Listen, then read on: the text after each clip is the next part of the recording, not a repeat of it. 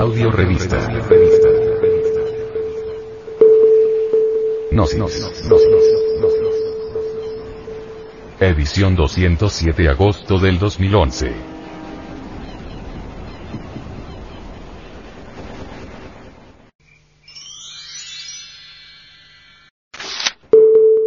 La necesidad de autoconocernos. Por el venerable maestro. Samael Aumeor. Durante el curso de la existencia, diferentes tipos de energía fluyen por el organismo humano. Cada tipo de energía tiene su propio sistema de acción.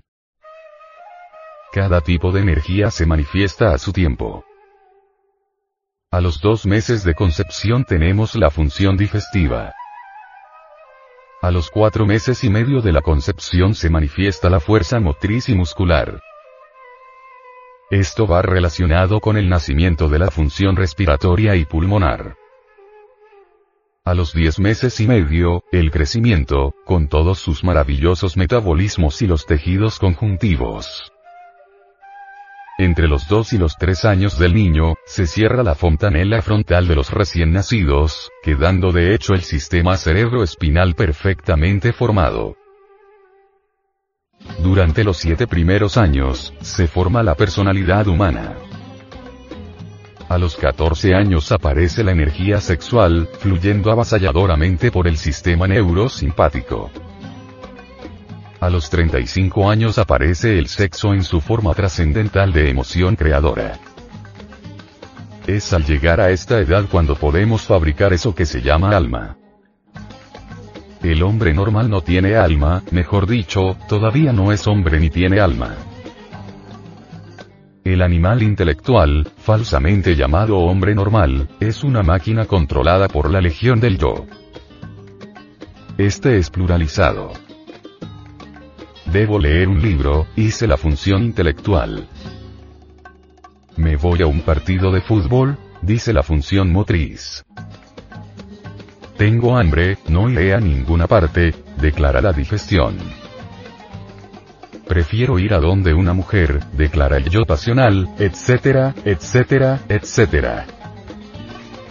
Todos estos yoes riñen entre sí.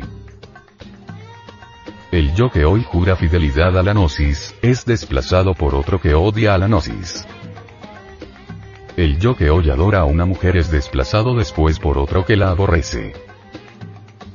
Solo fabricando alma establecemos un principio permanente de conciencia dentro de nosotros mismos. Aquel que tiene alma vive consciente después de la muerte. El alma puede ser creada con la acumulación de energías más sutiles, que el organismo produce, y su cristalización a través de supremos esfuerzos para hacerse autoconsciente en forma total y definitiva. Desgraciadamente, el animal intelectual llamado hombre, gasta torpemente estas energías en apetencias, temores, ira, odio, envidia, pasiones, celos, etc., etc. Es urgente crear la voluntad consciente. Es indispensable someter todos nuestros pensamientos y actos al juicio interno.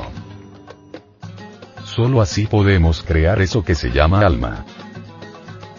Necesitamos autoconocernos profundamente para crear alma.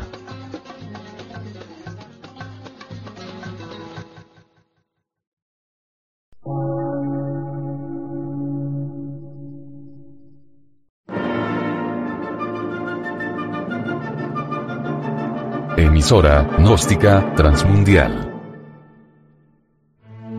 Por una nueva civilización y una nueva cultura, sobre la faz de la Tierra.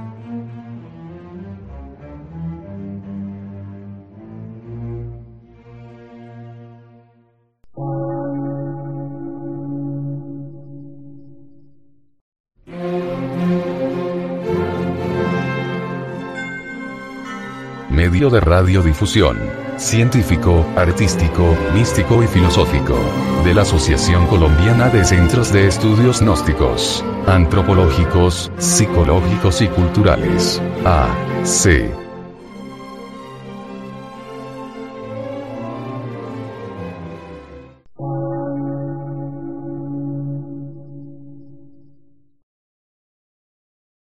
Lectura en movimiento.